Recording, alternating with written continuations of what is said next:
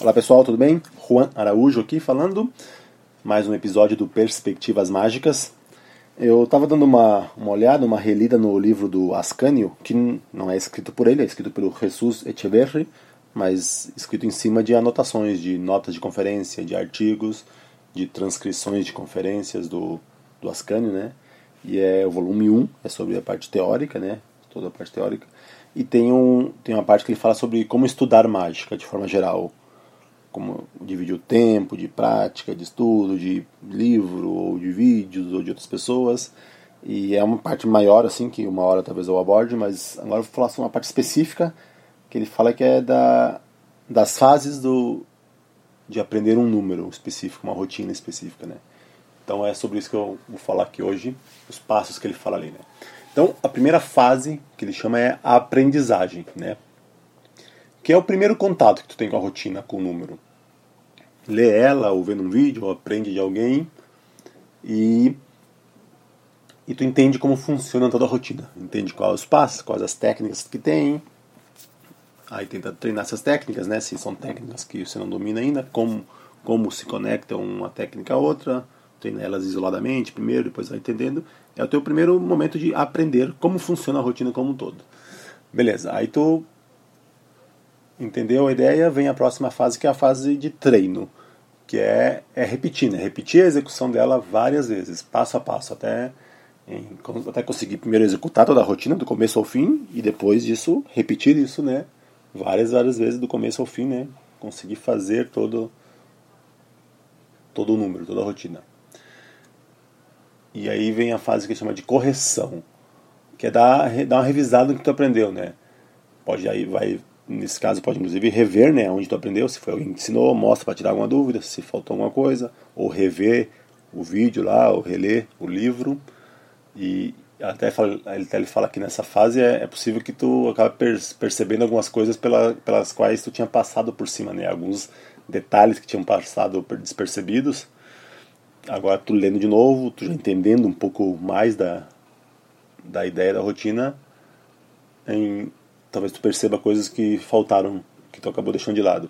E nessa fase também já faz a, adaptações, né, ao teu estilo em particular, a tua maneira, a tua maneira de fazer uma técnica, a tua maneira de, de se movimentar o teu corpo tal, nessa fase de correção. E aí então vem a próxima que é o treino corrigido. Que aí é repetir, repetir, repetir, repetir, né? depois da correção que fez. Então, é repetir várias vezes, fazendo sozinho ou fazendo para algum amigo próximo, né? Que possa te indicar melhorias ali.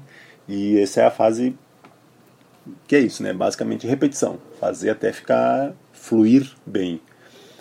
E aqui ele não, ele não fala muito, ele até numa hora ele fala meio junto assim, treino, né? Chamar de prática, prática e, e ensaio.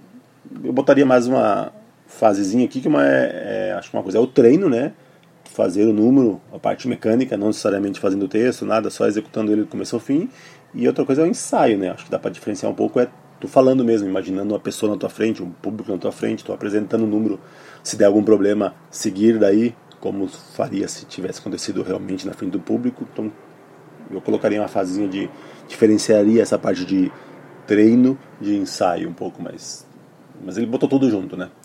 Então, essa parte desse treino corrigido, junto com o ensaio, ele falou ali, fazer várias vezes até chegar na parte da dominação. Tá, tá assim, dominado uma boa parte e que é quando ele diz que quando a gente pode apresentar para leigos pela primeira vez. Antes disso, não se deve apresentar para leigos.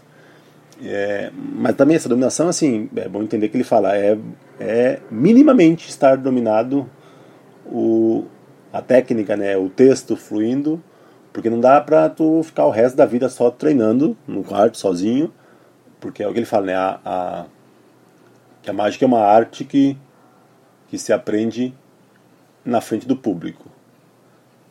Então tem que então tem que fazer, não adianta ficar a, o resto da vida aquela parte de treino ali, treino corrigido, porque senão não vai avançar. Depois dessa parte aí tem muito a aprender ainda que é quando tu faz para o público. Que quando tu, tu vai poder aí sim entender ela realmente, como ele diz, né? Aprender ela, ela, ela realmente. Então, porque eu me lembro, no começo eu, eu, eu pequei muito com isso, né? Eu demorava muito para querer apresentar para alguém, eu nunca fui de apresentar, ficar apresentando assim, formalmente, amigos e tal. Então eu ficava treinando, treinando, treinando até achar que estava muito bom. E claro, não adiantava muita coisa, porque a partir de uma fase, tu não vai melhorar mais se não apresentar para público. Então tinha uma fase que eu ficava perdendo tempo tentando melhorar só no meu treino lá, solitário, na frente do meu espelho. E quando chegava na frente do público, ainda hum, retrocedia muito, né? Tá, em, não sai com aquela perfeição que tu acha que está saindo na frente do teu espelho, por causa do nervosismo, por causa da interação com as pessoas. Então, assim, é o que ele fala, quando tiver minimamente bom, tem que apresentar. O problema é esse, né? É saber o que significa minimamente bom para cada um de nós. Então, minimamente bom. Então, tem que não é assim, qualquer coisa conseguindo fazer só de qualquer jeito. Tem que estar bom, mas estando bom já dá para fazer. E aí que ele depois de apresentar, apresentar com frequência diante do público, né, como eu falei antes, que ele disse que a mágica a gente aprende diante do público. Depois de, de, de fazer todas as fases lá, de aprender de um professor ou de um livro ou de um vídeo, depois do treino solitário, em, a prática em frente ao público é o que vai dar vida ao número. É o que dá, dá forma né, ao, àquela rotina. E essa fase ele fala pode durar muito, né? anos inclusive até chegar ao ponto onde a rotina se executa automaticamente. Os movimentos acontecem assim, quase por reflexo. A gente não precisa pensar, né? As técnicas acontecem no momento preciso, exato, os olhares, as caras, teu, teu texto está fluindo. O número, ele fala, o número se torna uma continuação da personalidade do mágico.